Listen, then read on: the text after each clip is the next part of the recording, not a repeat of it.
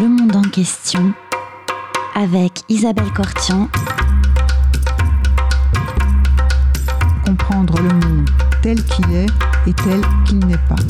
Bonjour à toutes et à tous et bienvenue sur Radio Cause Commune. Bienvenue et aussi très bonne année sur Radio Cause Commune et dans le monde en question. Aujourd'hui, j'ai le plaisir de recevoir Gabriel Filto Shiba. Bonjour Gabriel Filto Shiba. Bonjour. Vous nous emmenez aujourd'hui au Québec et pas à Montréal où vous êtes né et euh, vous étiez exercé, vous avez fait des études et vous étiez traductrice de formation, mais un beau jour vous avez quitté Montréal pour une région beaucoup plus éloignée oui. de la ville, euh, dans les forêts enneigées de Kamouraska. Oui, c'est ça. Alors dites-nous, parlez-nous de cette expérience que vous avez vraiment, vous, euh, en tant qu'individu, tout quitté, un peu comme ça. Vous allez nous dire si c'était sur un coup de tête ou bien si c'était une décision mûrement euh, réfléchie. Et puis, euh, vous avez pendant passé trois ans dans des conditions extrêmes dans une cabane, euh, une cabane sans eau et sans électricité. Et de cette expérience-là est né un premier roman qui s'intitule En cabané, qui est paru aux éditions XYZ au Québec en 2018, si je ne me trompe pas, mais que Le mot et le reste publie cette année, juste au mois de juillet, euh, au mois de janvier, pardonnez-moi. Et donc nous allons euh, évidemment évoquer ce, parler avec vous de ce livre En cabané qui évoque fait référence euh, à cette expérience, n'est-ce pas, qui est née un peu de cette expérience extrême dans, dans ces neiges et dans ces forêts euh, du Québec. Oui, alors euh, j'avais tout juste 25 ans, j'avais vraiment une belle carrière devant moi, un appartement en ville, un copain, alors tout ce qu'on, tout ce dont on rêve. Et je suis partie en vacances au Bas-Saint-Laurent, donc la région du Kamouraska, et euh, j'ai vraiment eu un coup de foudre euh, à un point tel où, euh, quand je suis retournée en ville, j'ai vendu tout ce que je possédais et j'ai acheté un, un, pan de forêt, là, donc un 16 acres de forêt bordé par la rivière Kamouraska.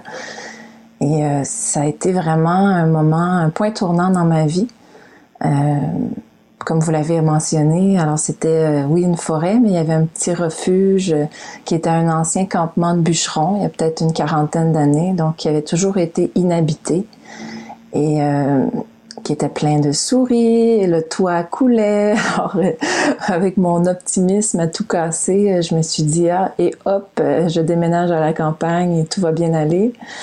mais j'avais vraiment sous-estimé le, le, froid québécois, même si on, on, y est habitué là, quand on grandit au Québec, mais le, froid de Montréal, c'est vraiment incomparable au froid de Kamouraska. Ben, vous allez nous en parler justement de, ce froid du Kamouraska parce que euh, effectivement, le, froid, ben oui, le froid de Montréal, on pense toujours à ça, mais on n'imagine pas. On est quand même préparé mieux qu'ici au froid. alors, comment ça se passe? Racontez-nous un peu qu'est-ce que, qu'est-ce que vous avez appris, ou on peut carrément en parler aussi de, de, la narratrice hein, du roman, euh, parce que ce roman, il est tiré de votre expérience, hein. euh, mais ça reste un roman et autre chose que, que, que, votre simple vécu. Donc il y a la narratrice, elle s'appelle Anouk. Oui, alors Anouk, c'est un peu mon, mon alter ego parce que pour, euh, pour ne pas perdre la tête pendant toutes ces, ces nuits d'insomnie à chauffer le poêle, euh, je, je, tenais un journal, alors euh, comme quand j'étais enfant, puis bon, parce qu'il n'y avait pas de divertissement possible à part les étoiles et les coyotes dehors. Voilà, c'est ça, vous êtes en compagnie des coyotes, hein? Ah oui, et il y en avait beaucoup là, à cette époque-là. Il y a eu vraiment une chute dans la population de coyotes depuis, là, mais quand, quand je suis arrivée sur, sur ma terre en 2012-2013, euh, il y en avait peut-être une quarantaine, une trente quarantaine tous les soirs là, qui chantaient à la lune et moi j'étais complètement terrifiée. Je pensais qu'ils me mangeraient vivante. Alors c'est un peu cette métamorphose que je raconte dans Cabané. Alors au tout début, bon, c'est l'urbaine qui débarque, qui, qui, a toutes sortes de difficultés, mais avec le temps, euh, ça devient vraiment un, voyage vers soi. J'ai appris à me connaître, j'ai appris à me dépasser. Euh, j'ai appris à reconnaître les arbres, les animaux, les empreintes dans la neige, euh, la, température, la forme des nuages, l'odeur des vents. Alors c'était vraiment merveilleux. Euh, oui, j'ai passé trois ans dans cette cabane-là, dans des conditions un peu sommaires. Mais ça a été pour moi plus révélateur que, que mes six années d'université. oui, c'est une autre école. Hein, c'est pour ça que d'une certaine façon, on pourrait dire que c'est aussi un roman de, de formation ou d'apprentissage ou un voyage d'initiation. Hein. Ce séjour, c'est à la fois un, voyage loin de Montréal, de la ville, de tout ce qu'on connaît, et puis aussi un, un, voyage au fond de soi-même. Enfin, vous allez au bout de vous-même pour tout d'un coup, enfin, naître comme un peu à une autre vie. Oui, et je commence le roman vraiment au point tournant parce que euh, au tout début, je raconte comment, euh, bon, il y a une vague de froid qui est annoncée à la radio et c'est réellement arrivé. Là, bon, on annonce, euh, parce que j'avais un petit panneau solaire, alors j'avais euh, une batterie de marine et j'arrivais à, à, voir la radio quand il faisait soleil pendant plusieurs heures. Alors j'ai entendu l'annonce de cette vague de froid dans les moins 30, moins 35, moins 40, moins 40 hein, dans le roman ouais. Oui, moins 40 pendant la nuit. Et bon, là, je me suis dit, ça y est, j'abandonne. Euh, je, je, quitte ma cabane, je, je, je, repars à pied vers le, le, le rang où j'avais abandonné ma voiture sous la neige.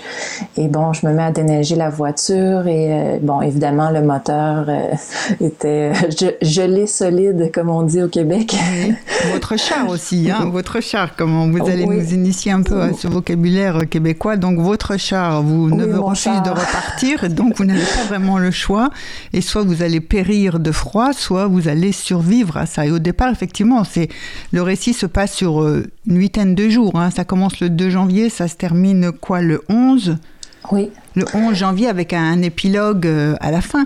Mais euh, donc les premiers jours, c'est une semaine critique, hein, le roman.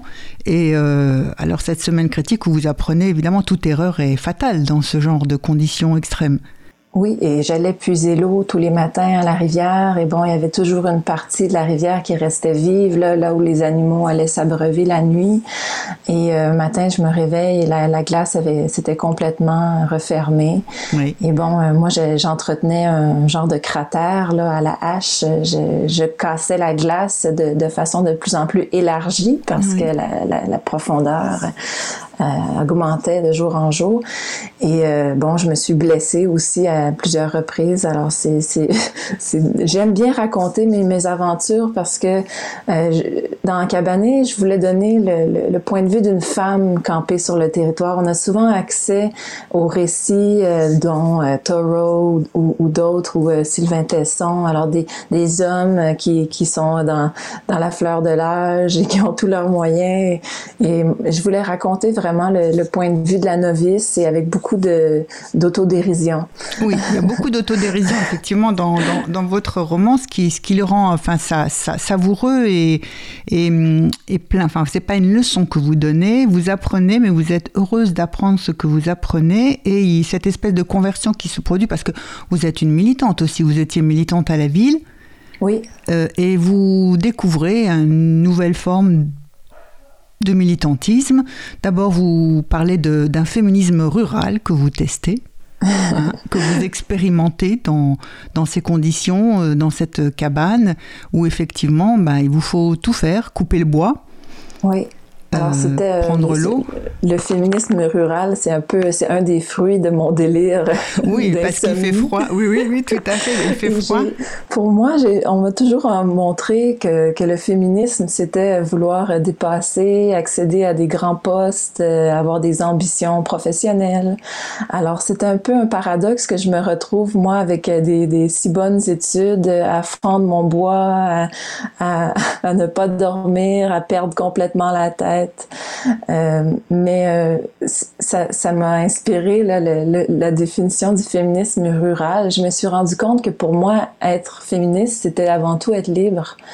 Et euh, j'ai fait l'expérience de cette liberté totale, vraiment en étant sur le territoire et euh, en étant vulnérable en, et en, en, acceptant cette vulnérabilité-là qui est très féminine. Et tranquillement, ben, je me suis fait amie avec les animaux. j'ai développé un, un sens euh, différent du temps, euh, de, de l'ambition. Alors pour moi, mes, mes plus grandes ambitions quotidiennes étaient juste de réussir à maintenir une chaleur à l'intérieur, de me faire de la soupe, de, de, de pelleter les tranchées pour accéder à mon bois de chauffage, à la rivière, puis euh, d'aller marcher dans le bois, ramasser toutes sortes de plantes, euh, euh, des, des, bouts de sapinage pour me faire des tisanes. J'ai lu énormément de livres, de, des guides d'identification sur les, la flore, la faune du Québec. Et euh, c'est ce qui a vraiment réveillé un, militantisme qui était déjà là parce que oui, je participais à toutes sortes de manifestations. Euh, il y avait la crise étudiante en 2012. Euh, il y avait de la violence policière dans les rues. On, c'était déjà ouais, à Montréal, c'était bouillant. Mais là, je découvrais vraiment quelque chose qui, qui comptait encore plus à mes yeux. Là, je voyais le territoire intact, sauvage et euh, qui tranquillement disparaissait là, de coupe à blanc en coupe à blanc tout autour. Alors parlez-nous des coupes à blanc, qu'est-ce que c'est? C'est-à-dire c'est les compagnies forestières qui euh, pendant 30 ans font pousser du bois et ensuite on le coupe, c'est ça? Oui, et maintenant, bon, comme toutes les étendues qui étaient dites, dites euh, du bois, euh, un peu, euh, c'est une agriculture, hein, c'est une forme d'agriculture. On plante des arbres en rangée, puis on, on, vient les chercher 30 ans plus tard. Mais maintenant, déjà, ces, ces secteurs-là ont été bûchés ou coupés à blanc, comme on dit, ils ont été complètement rasés. Alors, on s'attaque maintenant aux, forêts intactes, aux, forêts, forêts matures. Alors, c'est ça qui est très inquiétant parce que c'est les derniers berceaux de, la, biodiversité au Canada. Et euh, je me disais que j'avais un rôle à jouer dans tout ça. Alors, même si on a l'impression de, perdre son temps à, fendre du bois et à pelleter, je, me disais que j'étais un peu comme en, vigie. J'étais la gardienne de, de, ces lieux et, et je me suis dit, si tout le monde faisait pareil au Québec, allait s'installer un peu plus en région éloignée pour avoir les, des yeux sur le territoire et sur ce que l'industrie fait à nos, nos grands espaces qu'on qu'on imagine encore sauvages, mais qui sont carrément dévastés, c'est un, un choc. Hein? Alors, quand on voit une coupe à blanc pour la première fois, on a l'impression d'être sur la Lune. C'est un silence total. Il n'y a, plus d'oiseaux, plus d'insectes. Et ça, ça fait mal. C'est choquant. C'est vraiment choquant. Alors, je vais vous proposer une première pause musicale. Et qu'est-ce que vous, c'est vous qui avez choisi. Je vous laisse présenter euh, notre première pause musicale. Je crois que vous avez choisi Louis-Jean Cormier. Oui, alors c'est euh, sa chanson Croire en rien. Alors euh, Louis-Jean Cormier, un auteur, compositeur, interprète qui est né à Sept-Îles sur la côte nord et il vient de sortir un album qui s'intitule Quand la nuit tombe. Et j'ai entendu cette chanson Croire en rien récemment. J'étais dans ma voiture et c'était la tempête dehors. J'étais derrière mon pare-brise tout glacé et je voyais le chaos à l'extérieur et je me disais bon, c'est euh, vraiment une belle chanson parce que ça ça me rappelle à quel point c'est important de quand on se sent comme un mouton noir, de, de garder le cap, hein, puis de prendre soin de son bonheur. Puis, euh, comme il le dit si bien, euh, j'ai plus le goût de croire en rien, mais j'ai mon propre ciel. Alors nous allons écouter Louis-Jean Cormier.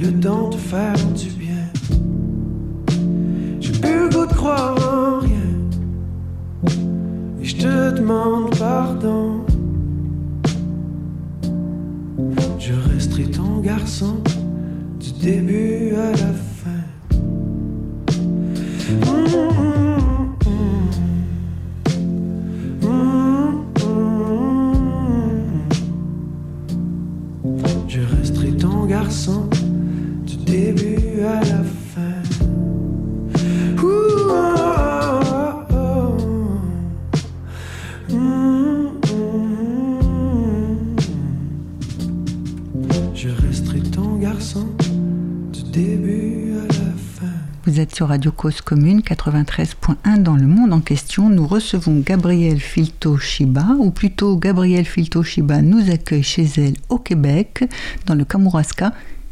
Gabrielle euh, Filto-Shiba, vous parliez de ces coupes à blanc et puis euh, de ce paradoxe aussi dans lequel euh, votre roman Encabané euh, se construit puisque cette jeune Anouk, elle va, elle s'installe, elle vit dans ces conditions, dans cette cabane sans eau, sans électricité, elle se débrouille tant bien que mal, elle essaye de survivre. Et puis un beau jour, elle se rend compte qu'elle est beau être loin de tout, elle est quand même à la merci d'un train qui transporte du pétrole avec des tracés, des oléoducs. Oui. Et euh, j'ai toujours voulu euh, écrire, mais euh, avant d'avoir la cause environnementale à cœur, je ne voyais pas la- le, le sens. Alors c'était comme un plaisir euh, purement égoïste, là, le bonheur d'écrire, de créer. Et mais quand, quand j'ai commencé à habiter cette cabane dans la nature et que j'ai j'ai soudainement eu très peur de de de tout perdre, hein, qu'elle soit détruite, parce que il faut faut mentionner que l'inspiration me vient quand même d'un fait réel. Alors euh, la cabane se, se trouve tout près d'un tracé euh, d'un oléoduc, Oui.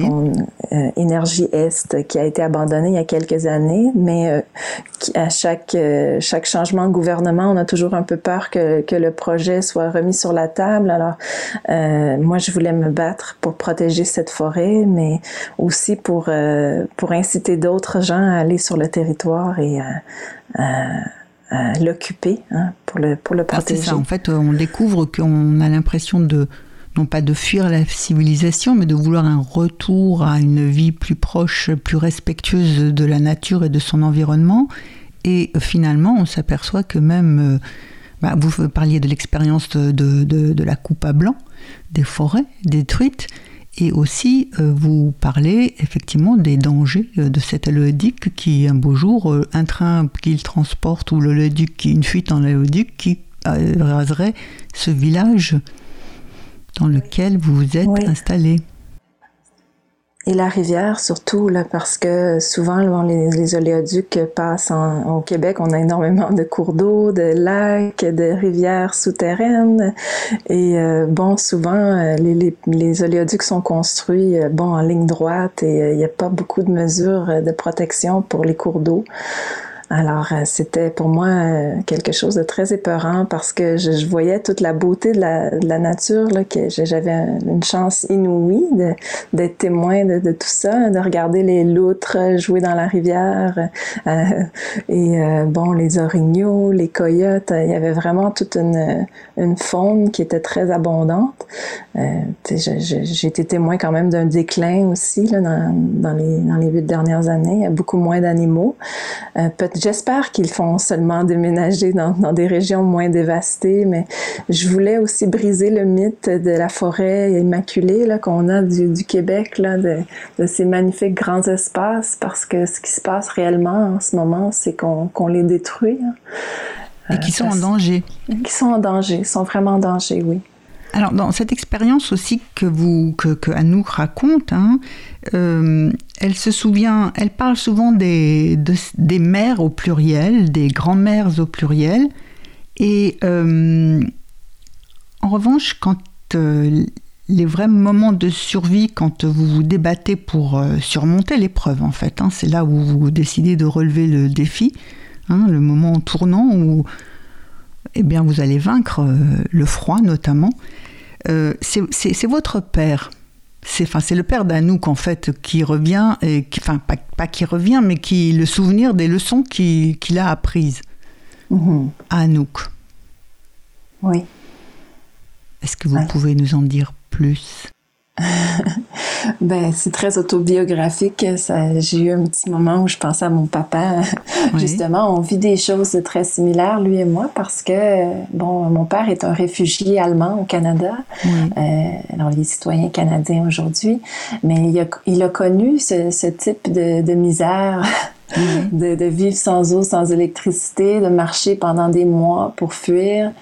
Et euh, Aujourd'hui, ben, il vit dans, un, dans une maison, mais il a, il a un, bunker dans sa maison. Alors, je me suis dit, j'ai peut-être hérité d'un traumatisme d'après-guerre intergénérationnel. Mais il m'a toujours élevé en me disant, euh, Gabriel, euh, ce que ce qu'on peut on peut tout enlever dans la vie, mais pas ce que tu as entre les deux oreilles. Et, et, euh, dans, quand j'étais dans, dans la cabane, j'ai souvent pensé à lui dans des moments de grande difficulté.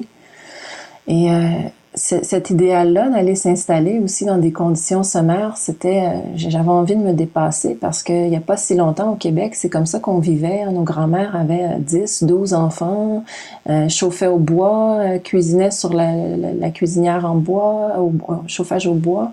elles avaient des animaux, c'était des, petites fermettes ici et là sur le territoire et avec des, longues distances entre les villages. Et euh, c'est ça justement, les chars, c'est le, mot qui nous, qui nous reste de l'époque des, des, chevaux et tout.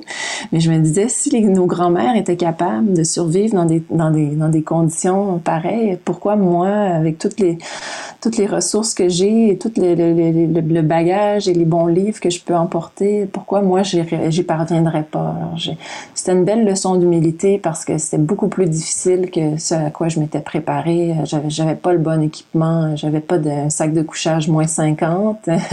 si c'était à refaire, j'aurais vraiment de meilleurs équipements, mais euh, j'avais des très bons livres, j'avais des grands amis avec moi et ça, ça a vraiment changé la donne.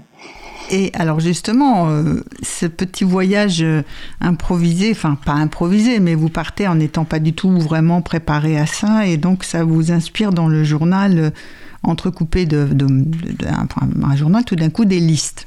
Des listes un peu comme des listes de courses, mais qui sont aussi des, des listes à l'après-vert, qui sont aussi des espèces de pense bête, si je survis, eh bien la prochaine fois, il faudrait que je fasse ça. Alors il y en a quelques-unes qui sont quand même très intéressante. Je pensais par exemple à la liste numéro 117.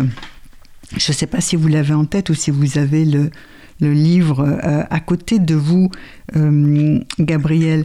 Alors, j'y arrive. Allez à page 53. Alors la liste numéro 117, par exemple, vous commencez, cher journal, je serai bientôt une sculpture de glace. Et après, qu'est-ce que vous nous dites? Qu'est-ce qui est noté dans cette liste numéro 117 Chose à ne pas oublier la prochaine fois. Une bouillotte. L'histoire des explorateurs morts gelés dans le Grand Nord. Un sac de couchage moins mille.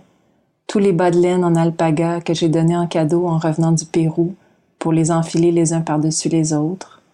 La meilleure bouteille de scotch d'Écosse, sans glaçons. Un homme velu pour faire du pot à pot.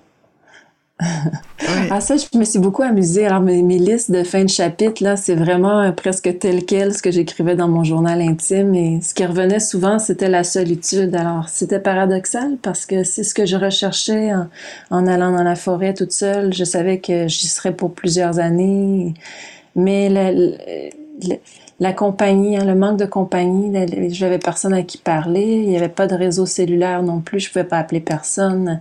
Alors je, parlais toute seule et, je rêvais d'un homme velu pour faire du pot à pot. Là. Quand il faisait moins 40, là, je, je priais pour que pour avoir quelqu'un qui viendrait me sauver. Mais finalement, c'est le printemps qui est arrivé, alors c'est merveilleux. Oui, alors finalement, c'est le printemps qui arrive, mais au départ, vous n'y croyez pas à l'arrivée du printemps, puisque vous dites, euh, enfin, la narratrice dit Oh, j'attends un, printemps précoce comme on espère le Québec libre. Qu'est-ce que ça veut dire, ça? Ah oui, on y croit sans y croire. Oui, ben c'est le rêve. Parlez, rappelez, voilà, parlez-nous de ça parce qu'on oublie, on oublie ici. Oui, ah ben moi, le, Québec libre, bon, c'est sûr, je, suis née dans les années 80, alors euh, la, lutte indépendantiste date de, bien avant. Oui. Mais euh, c'est que c'est une cause que je porte aussi et je pense qu'elle est liée à la nature. Alors la souveraineté, c'est aussi être maître chez soi et, avoir le droit de, de, de s'opposer euh, parce qu'actuellement, c'est le Canada qui nous impose toutes sortes de, d'oléoducs, de, gazoducs et euh, le Québec en tant que province ne peut pas s'y opposer.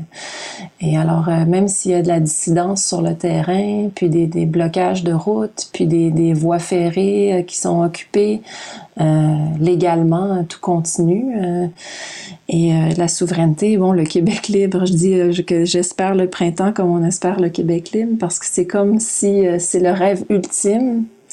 Et il faut le nourrir parce que selon moi, ça va arriver pour vrai, là, comme le printemps. Alors, il faut, faut, être optimiste dans la vie parce qu'on traverse des périodes tellement sombres que moi, je m'accroche à des, à des rêves comme ça. Et, et, et, bon, par exemple, je vous parle aujourd'hui. Hein, euh, moi, je, je, rêvais, je l'ai écrit dans un cabanet un peu, je me trouvais un peu prétentieuse, mais je me suis permis quand même d'écrire qu'un jour, je vivrai de ma plume dans les bois. Oui. Et c'est vraiment ce que je fais aujourd'hui. Hein. Oui. C'est ce que vous faites aujourd'hui en disant que vous, enfin, vous avez dit tout à l'heure que vous aviez un peu euh, vous n'osiez pas écrire. Vous avez toujours eu le projet d'écrire, mais écrire de façon égoïste, simplement pour le plaisir d'écrire, ça vous posait un petit problème, on va dire quoi, moral, déontologique ou je, ne voyais pas, l'intérêt pour d'autres de lire ma petite histoire à moi. Je j'avais je considérais pas que j'avais vécu assez pour avoir quelque chose de grand à, raconter et, et, sans parler de, l'empreinte écologique de tout ce papier. Je me suis dit si j'ai un message, il faut qu'il soit court, il faut qu'il soit direct, il faut qu'il soit poétique, il doit être souverainiste, il doit être écrit dans un français québécois assumé, euh, une forme de de toutes sortes de perles qu'on a dans notre langue et, et euh, dont on, on, avait honte autrefois. Et euh, moi, je, je, le porte fièrement, euh, le, français québécois, là, même si j'ai un accent un peu bizarre, peut-être pour certains qui nous écoutent. Là. Je suis convaincue que vous comprenez tout ce que je dis. Ben oui, bien sûr. On et j'ai beaucoup aimé l'approche de, de, la maison d'édition française, là, Le mot et le reste, parce qu'évidemment, il y avait certaines tournures qui étaient plus difficiles à comprendre, mais au lieu de, de tout modifier, par exemple, remplacer tuc par bonnet ou rang par chemin ou char par voiture, ben, on a décidé de faire un beau glossaire et d'expliquer. Oui, il y a un très beau glossaire à la fin du, du, livre, très court et très, très charmant, hein, très léger. C'est pas du tout comme un énorme dictionnaire. Euh, je dis ça parce que ceux qui auraient peur des glossaires, je les rassure, c'est tout à fait délicieux. Et alors, par exemple, dans ce glossaire, euh, chaudière, les faux amis du Québec, quoi. Ouais. Qu'est-ce que c'est qu'une chaudière?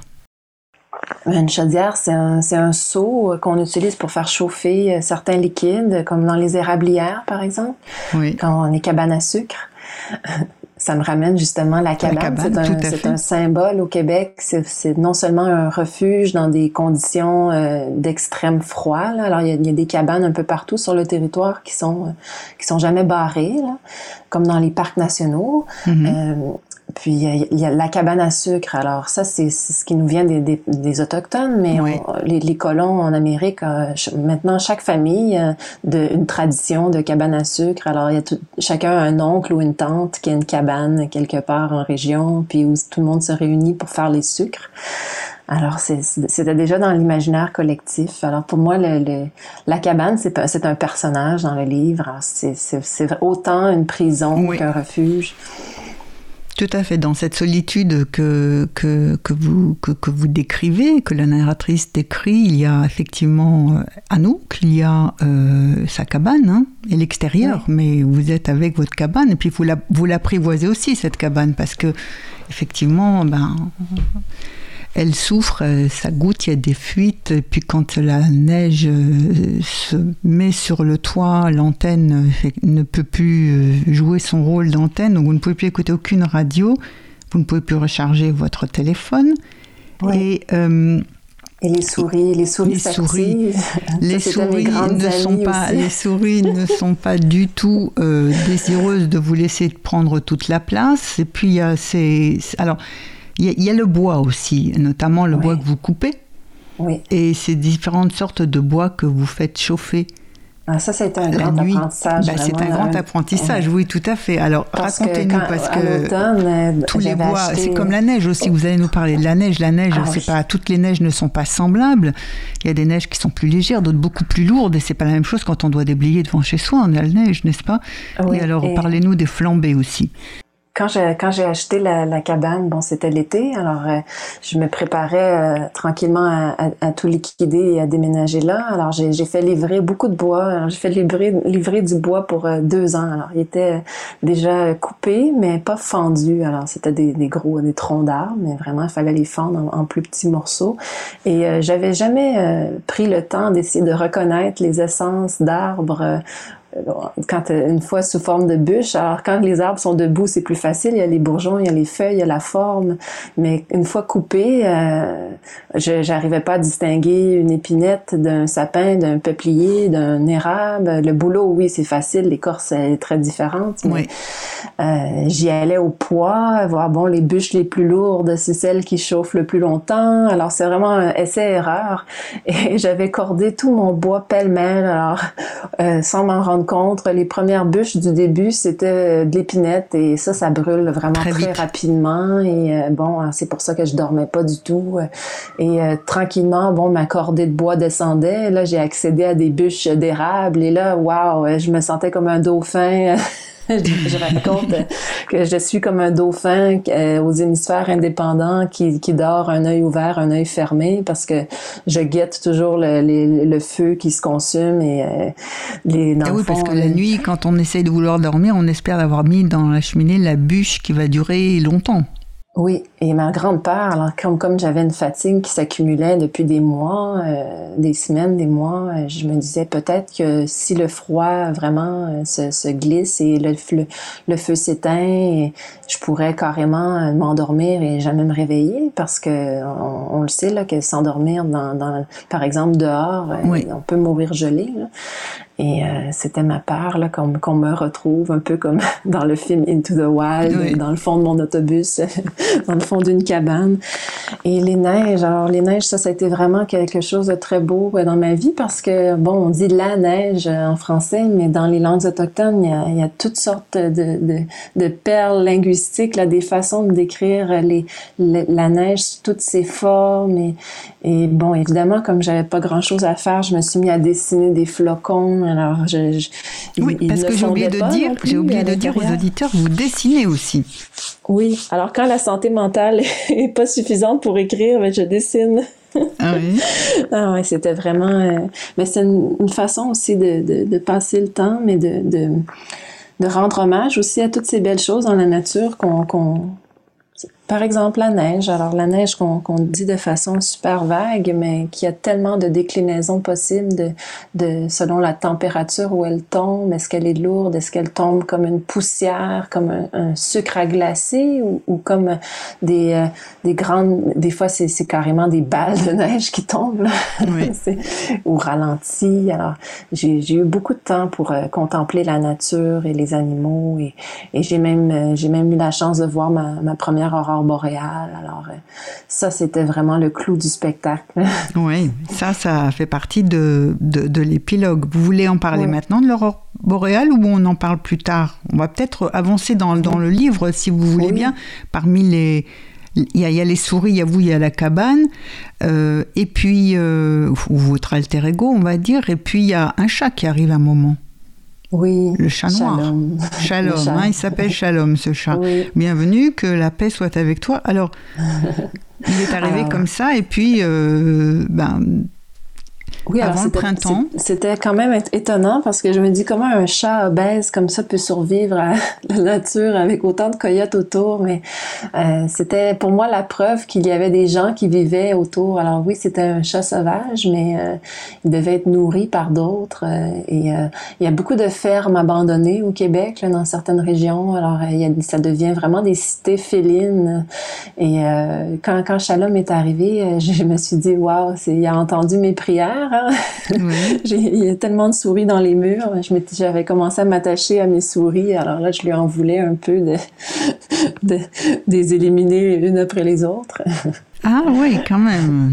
Oui, alors c'est comme si euh, on devient solidaire. Hein. Quand on, on, on, vit des choses extrêmes, là, alors même je me, je m'en faisais pour mes souris. Là, je me disais, on partage l'espace. Je partage l'espace des coyotes. Euh, je suis dans la forêt. C'est moi l'intruse ici. Là, c'est pas, c'est pas eux. Là. Alors, euh, euh je, je, partageais mon, mon, mon, habitation. Surtout que j'étais celle qui venait d'y arriver. Là, il y était depuis toujours et et ça m'a vraiment éveillée à différentes sensibilités, euh, autant, euh, autant les essences des arbres, euh, la neige, la faune, mais une, belle solidarité, oui. Ah, vous parlez de cette solidarité. c'est aussi effectivement avec les souris, le chat que vous accueillez, et on verra plus tard aussi s'il y a d'autres personnes qui se présentent, mais c'est aussi une solidarité avec la chaîne du temps. Et vous parlez en particulier des Amérindiens que vous remerciez. Oui. Si parce qu'ils nous, ont, nous ont accueillis, ils nous ont sauvés de la mort à maintes reprises.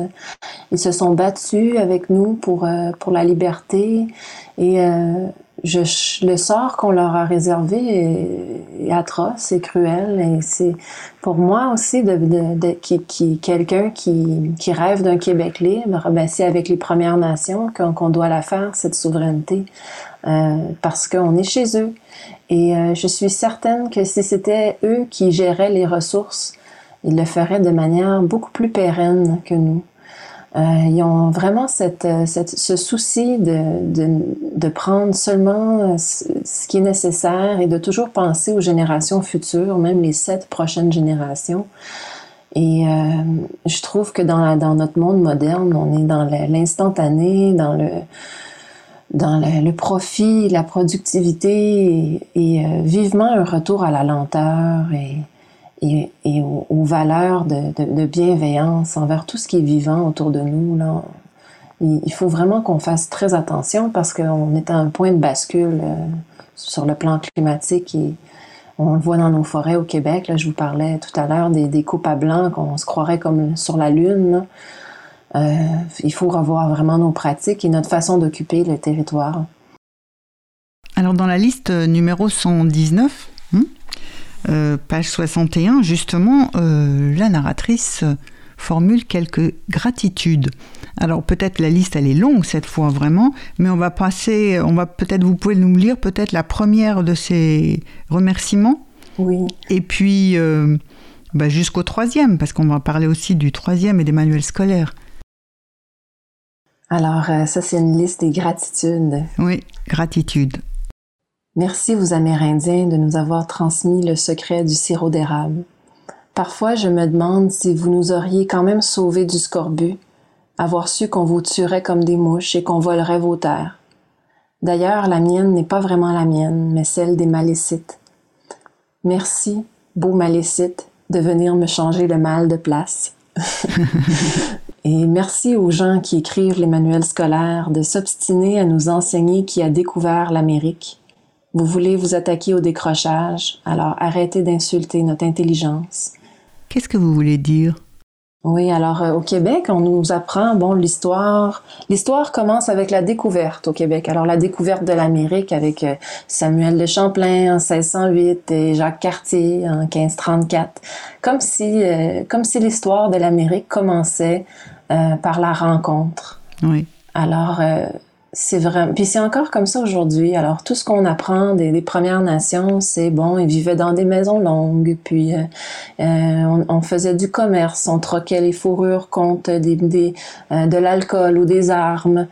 et je trouve que c'est vraiment pas leur rendre honneur. D'abord, il faudrait connaître toutes les tous les noms des, des, Premières Nations et où elles se situent sur le, le territoire et, et toutes les sagesses qu'elles nous ont apprises. Et vraiment, on s'est réfugié chez eux. Alors, on peut juste imaginer comment ça doit être dur de traverser l'Atlantique en bateau pendant des mois et euh, débarquer dans un pays complètement sauvage avec des hivers vraiment cruels. Oui. Et il y a toute une population ici qui, qui vous apporte de la viande, qui vous apporte des remèdes, qui vous invite à des potlucks, à des fêtes. Et, et là, il y a des métissages, il y a des familles qui sont vraiment...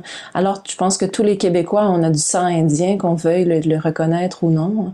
Alors, euh, ah, puis ça me fait penser à cette phrase de, de, Plamondon, là, dans son roman Takawan, qui dit euh, Au Québec, on a tous euh, du sang indien. Si c'est pas dans les veines, c'est sur les mains. Et bon, alors j'espère que je l'ai bien cité. je l'ai cité de mémoire. Mais c'est ce que je voulais dire, c'est que ce sont nos frères de sang. Et euh, malheureusement, il y a encore beaucoup de racisme. Euh, puis moi, ce qui me donne espoir, c'est de voir à quel point là, il, y a, il y a une émergence de tout leur talent. Là, on voit vraiment sur la scène artistique, autant musicale que littéraire, il y a beaucoup de poètes, de slammeurs, de, de chanteurs qui viennent de, de, de, différentes Premières Nations et euh, qui, qui, nous ouvrent les yeux sur leur réalité, sur euh, c'est quoi vivre en réserve au Canada, c'est quoi euh, c'est quoi leurs difficultés et vraiment qu'est-ce qu'on peut faire pour, euh, pour remédier à, cette séclusion forcée. Là? Euh, parce que, bon, euh, c'est un non-sens. Ce qu'on leur a fait, c'est vraiment... Ben, je pèse mes mots, là, parce que je vais pas sacrer devant tout le monde, mais j'ai vraiment honte, en fait, de, de ce qu'on leur a fait et, et j'essaie de rectifier le tir dans, dans mes écrits, là, de leur donner de la place. Et, oui, en retrouvant une nouvelle façon de, vivre en harmonie avec euh, la nature et, l'environnement et ses, habitants. Euh, on va faire une pause musicale. Vous nous proposez d'écouter les colloques Oui, alors ça tombe à point parce que alors dans cette chanson c'est le répondeur des colloques. Alors, on va entendre une expression toute québécoise, là, quand, quand il fait froid, mais quand il fait très, très froid, on dit il fait frette.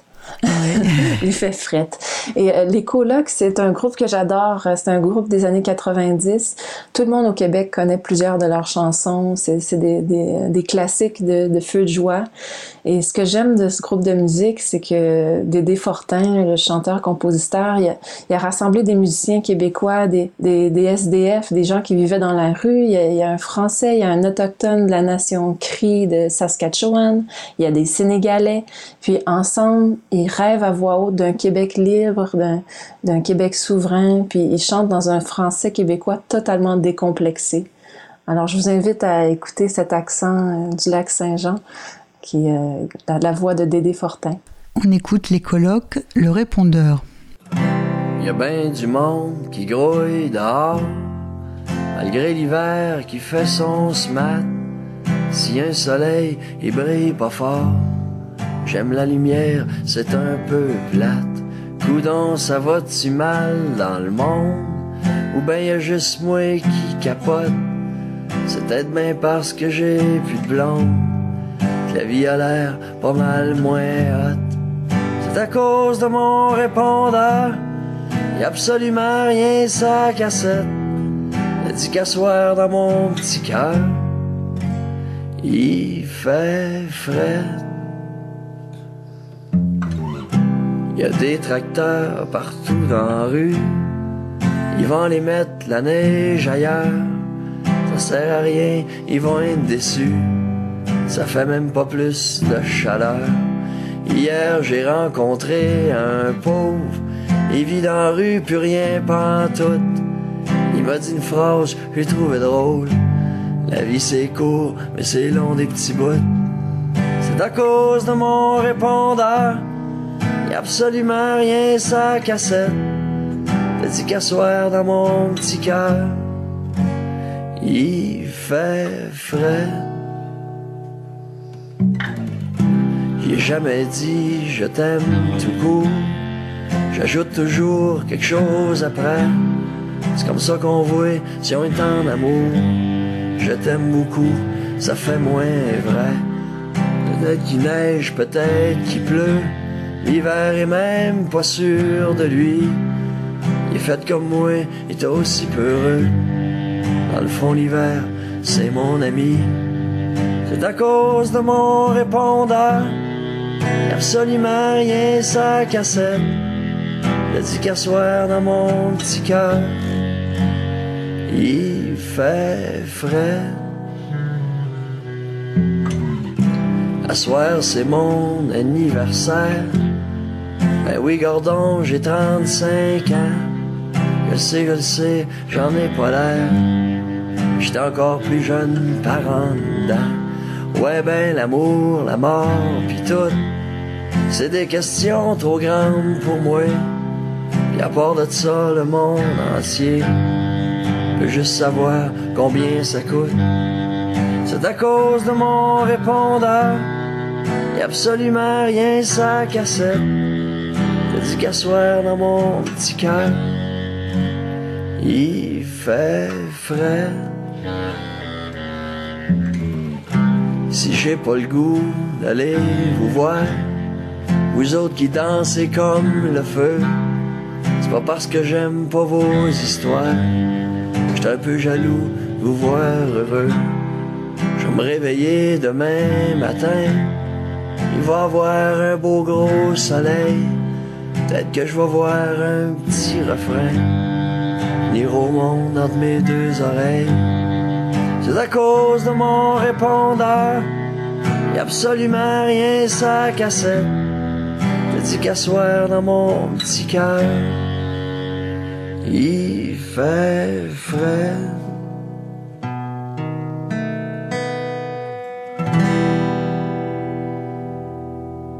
Vous êtes sur Radio Cause Commune 93.1 dans le monde en question. Nous recevons Gabriel Filto Shiba pour son livre Encabané qui paraît en janvier aux éditions Le mot et le reste.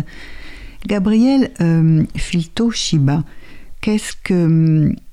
Peut-être euh, il y a un moment donné dans la narratrice, votre alter ego, Anouk, elle se réveille et elle entend euh, des bruits d'hélicoptères et vous parliez de l'autodérision euh, qu'il y avait dans la façon d'écrire, et c'est très drôle, et elle se réveille, elle se dit, tiens, c'est curieux, on se croirait au Vietnam. Moins l'odeur de napalm, on n'est pas tout à fait dans Apocalypse Now, on n'est pas tout à fait dans la chaleur humide, mais il y a plein comme ça d'allusions, de petites choses malicieuses et de souvenirs que vous évoquez dans, dans votre livre. Alors racontez-nous euh, cet épisode peut-être un peu justement où on voit comment la cause environnementale euh, oui, alors le, Vietnam, bon, j'aime j'aime prendre des, des, mots forts pour, euh, dans le fond, ce que j'essaie de décrire, c'est à quel point euh, l'homme moderne fait la guerre à la nature. Mm-hmm. Et euh, bon, dans, dans Cabané, ça c'est la part plus fictive de, du, du roman.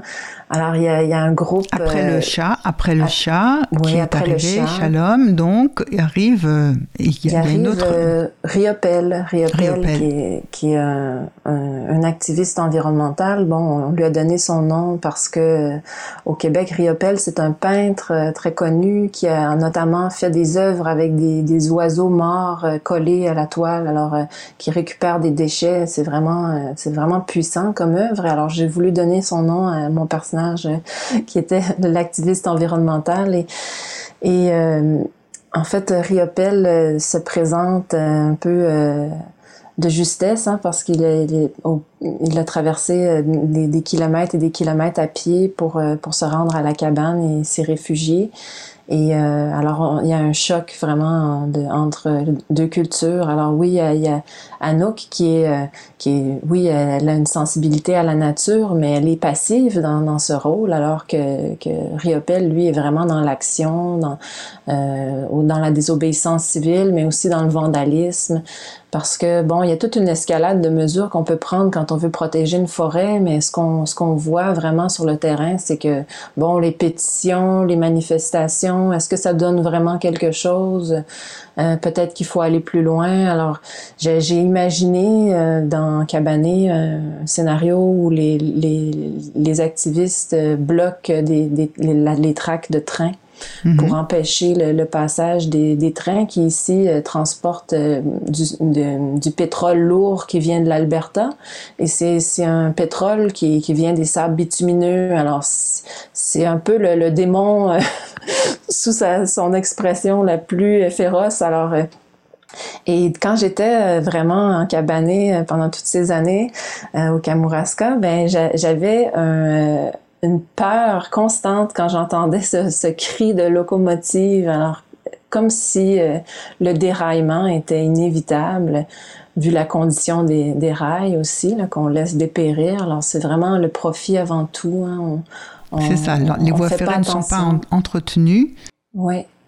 Et euh, bon, j'avais imaginé ça il y a quelques années quand j'ai écrit le, le, roman, et euh, ça, ça, a été vraiment à ma surprise. Mais bon, l'année dernière, là, il y a plusieurs Premières Nations du Canada qui se sont alliées. Je ne sais pas si vous en avez entendu parler, euh, si ça s'est rendu jusqu'en France dans les nouvelles, mais euh, il y a des Mohawks de la rive sud de Montréal, mais autant des, des gens de, de Colombie-Britannique qui ont euh, qui ont monté des campements sur les sur les tracks de, de chemin de fer, parce que bon, euh, les, les, les, trains traversent plusieurs terres qui sont encore habitées par des autochtones, souvent en régions très très éloignées.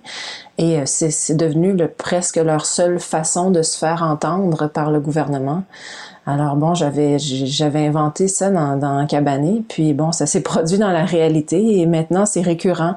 Euh, quand on n'entend pas leur demande, bon, euh, systématiquement on va occuper la voie ferrée pour euh, pour perturber le commerce canadien et là tout d'un coup il y a des choses qui bougent. Hmm. Alors c'est un peu une invitation à repenser nos méthodes. Je veux pas non plus faire l'apologie du vandalisme ou de, de la désobéissance, mais euh, je, pense que la fiction est une belle manière pour moi de, de, donner des idées euh, euh et, de, promouvoir quelque chose qui est, qui, qui, qui est nécessaire en ce moment. C'est vraiment, il faut bouger. Faut bouger, faut, faut empêcher les, les, les, pollueurs de détruire les, les, dernières forêts qui nous restent. Et quand je parle de déforestation, souvent c'est préliminaire à un oléoduc. Alors il faut se méfier. Hein. La première étape, c'est toujours la coupe des arbres. Alors si on peut protéger les arbres, si on peut identifier ceux qui sont euh, plusieurs fois centenaires et créer des sentiers et aller les voir, et, euh, il faut faire quelque chose. Alors justement, elle pendant Anouk, pendant quelque temps, n'entend plus ce train. Et puis elle entend des hélicoptères. Et puis elle entend des pas qui s'approchent et elle se. Elle ne sait pas évidemment, elle a peur. Elle prend un fusil elle a peur comme j'avais peur euh, parce que bon moi j'avais pas de fusil ça je l'ai inventé dans mon roman parce que je, je rêvais j'étais quelqu'un de tellement pacifique je le suis encore mais quand on a peur comme ça puis on est seul puis on est une femme aussi on, s'imagine toutes sortes de choses on a tous des passés puis euh, dans mon cas j'avais vécu toutes sortes de choses euh, avec les hommes et la police et les, les autorités. Alors j'avais vraiment une perte de confiance totale. Et euh, bon, j'aurais rêvé d'avoir un gros fusil, là. Mais alors, le personnage dans Cabané, euh, alors saisit son, son, son, son, arme et attend la, venue de, de cette, cette, silhouette qui approche de la cabane et euh, qui finalement euh, cogne et entre immédiatement parce que l'homme est presque mort de froid. Alors elle rencontre Riopel qui devient un, grand allié.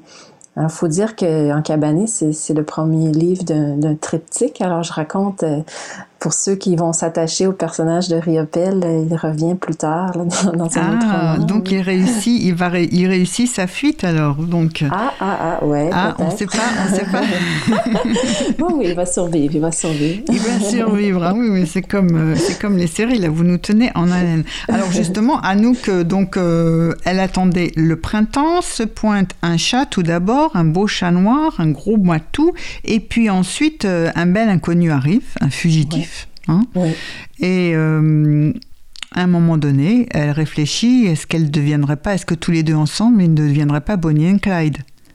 C'est un oui, peu parce qu'il lui propose de partir avec lui parce que lui a dû abandonner sa voiture euh, qui, a, qui, a, fait une panne pendant la tempête. Alors, euh, elle, sa voiture, bon, après la vague de froid, là, le soleil revient, les températures sont plus clémentes et elle réussit à démarrer sa voiture et euh, aller le reconduire près des lignes pour qu'il poursuive, poursuive sa, fuite. Euh, et euh, bon, il y a le doute, elle se dit, bon, est-ce que je, retourne dans ma cabane? Est-ce que je pars avec lui? Qu'est-ce que je fais? Alors, je trouvais que c'était une belle façon aussi de, de de parler d'indépendance de, aussi féminine, hein, parce qu'on voit souvent les, réalisations en tant que couple. Hein, alors, moi, j'avais envie aussi de. Ben, je vais laisser le, le, suspense euh, planer, là, parce que, bon, alors, Anouk, elle, est, elle est, très euh, attachée euh, à sa, à sa, cabane et en même temps, c'est, elle, est, elle est très inspirée par cette, cette mission plus concrète que le personnage de Riopel vient lui inspirer. Elle aime aussi Riopel. Ah ben il est bel homme, puis ah, il, est inspirant. Alors les, les, hommes qui ont qui ont vraiment qui se tiennent debout là, c'est très c'est très inspirant pour ne pas dire excitant. Le courage, le courage et euh, les idéaux. Hein, moi ça moi ça m'inspire beaucoup les gens qui euh, qui font des choses cohérentes, tu sais qui ont qui ont un amour du vivant et qui prennent soin de la nature et que euh, j'espère de que c'est une, ça va être de plus en plus à la mode, comme on dit. Alors à un moment donné, euh, Anouk, elle se dit euh, justement dans, dans, cette, relation amoureuse qui se noue euh, très vite entre les deux, de toute façon ils n'ont pas beaucoup de temps. Euh, finalement, oui, les histoires d'amour impossible, ça a toujours été mon truc, elle dit. Hein? Oui. Ah ben oui, mais c'est toujours plus romantique quand c'est compliqué, quand, il y a des grandes décisions à prendre et oui. Alors, euh, Gabriel Filtoshiba, vous nous avez parlé tout à l'heure euh, de cette aurore boréale qui vous est arrivée de voir. Est-ce que euh, on va parler de cette aurore boréale Est-ce que peut-être d'abord vous pourriez nous lire quelques lignes du début de cet épilogue. Oui, je vous lis. Euh, Au début de mon exil à la cabane, je gardais la notion du temps comme un fil d'Ariane, un recensement des heures, comme si j'étais retenu malgré moi ici. Mes gribouillis du soir dans mon journal étaient comme les marques d'un prisonnier dans sa cellule, la routine d'un naufragé sur une île austère. Puis un soir, fin février, mes idées noires ont été bousculées. À ma fenêtre, elle était là, tant attendue. Mythe déniché des contrées du Nord, flambeau capté par de patients photographes, déesse impalpable de la lumière froide. Mère nature à nu sous mes yeux, dans sa chorégraphie phosphorescente, ma toute première aurore boréale de Québécoise admise au cercle sacré du Grand Manitou. Le temps se respirait au ralenti. J'aurais voulu trouver les mots justes pour décrire ma chair de poule, de petite fille assise à la fenêtre devant cette danse de bienvenue chez toi, grande femme boréale. Il n'y avait pas de mots assez souples et multicolores. Alors, racontez encore cette aurore boréale, parce que peut-être euh, nous ici, on n'a pas eu la chance d'en voir. Est-ce qu'en France, vous en voyez des fois dans certaines régions plus nordiques de la France non, ou non? Non, non, non. Ah, Ça, c'est le plaisir qu'on peut avoir en avion. Parfois, quand on va justement euh, au Canada, au Québec, euh, à certaines heures, si le, le- le vol est bien à certaines heures, on peut effectivement avoir la chance de temps en temps d'apercevoir une aurore boréale en avion, mais l'aurore boréale en France, non, on ne connaît pas.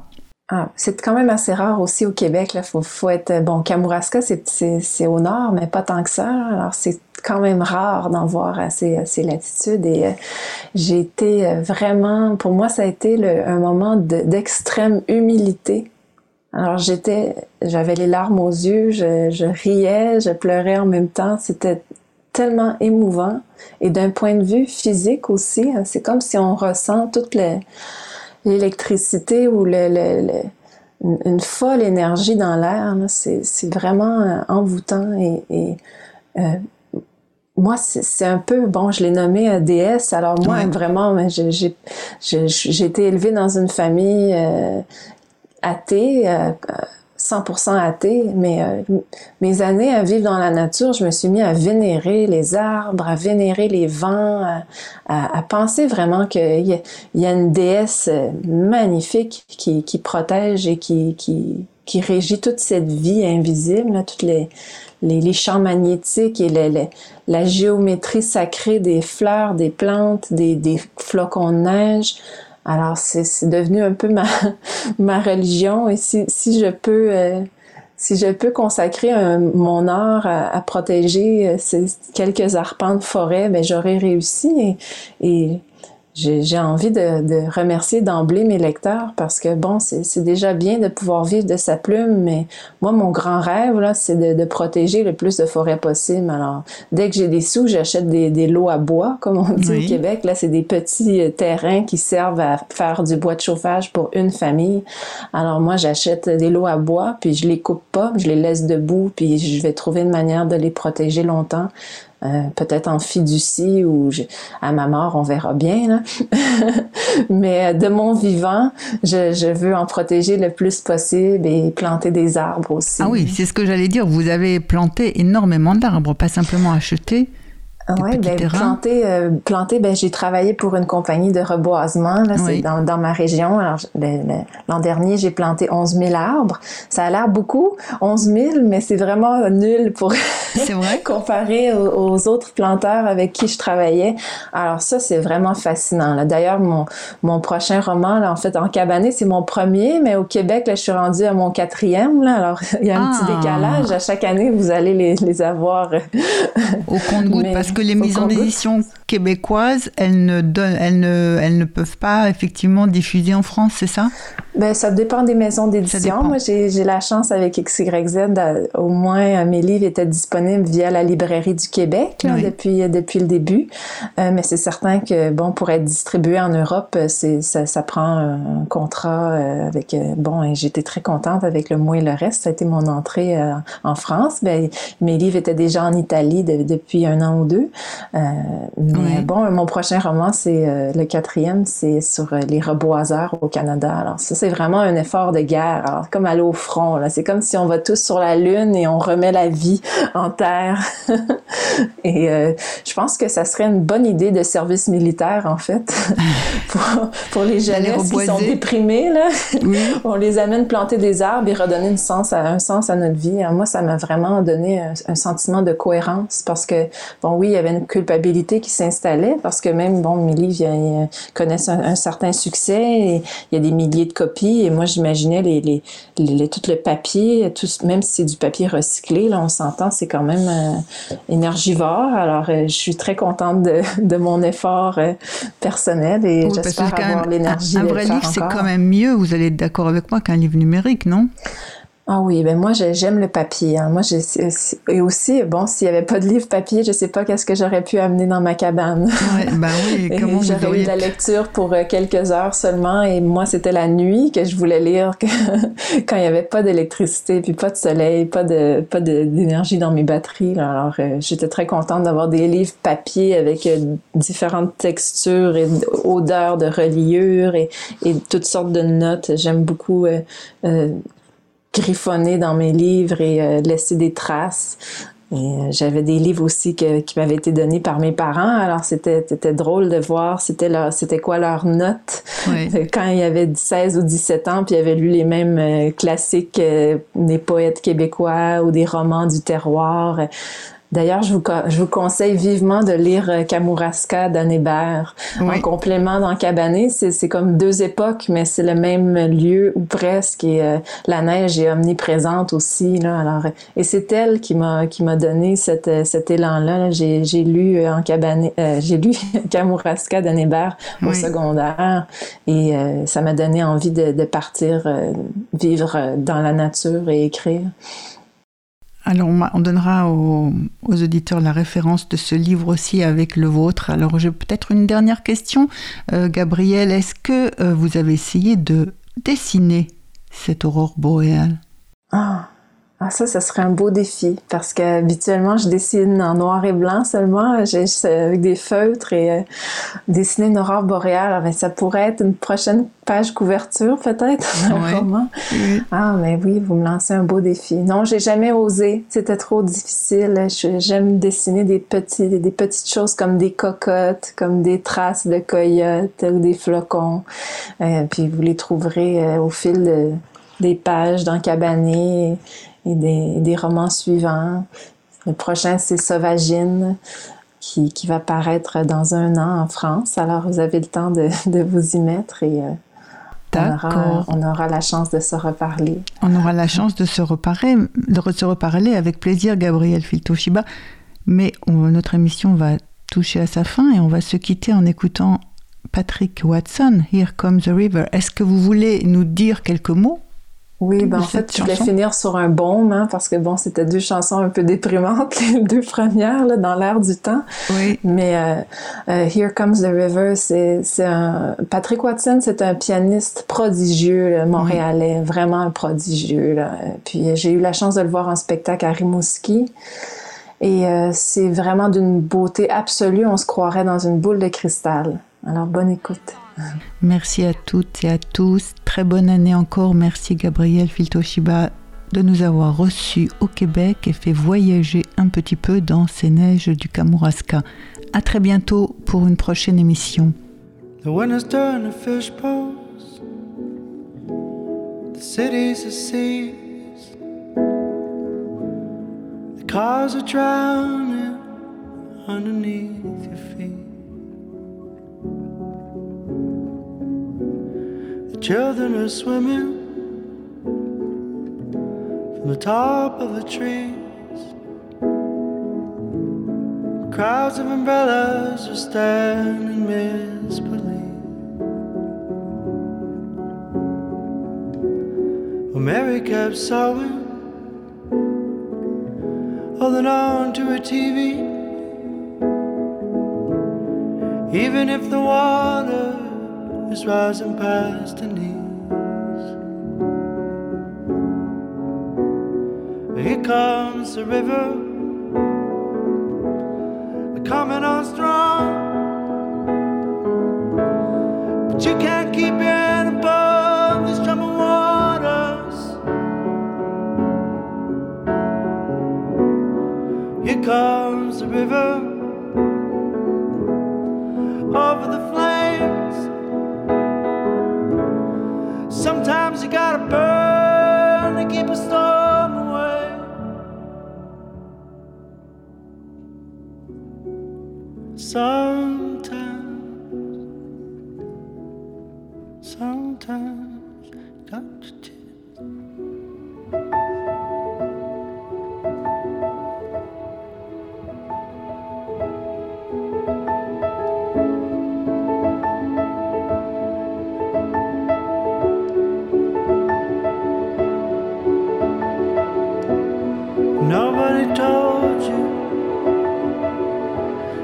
Gonna be this hard. Something's been building behind your eyes. You lost what you hold on to, losing control. There ain't any words in this world that's gonna cure this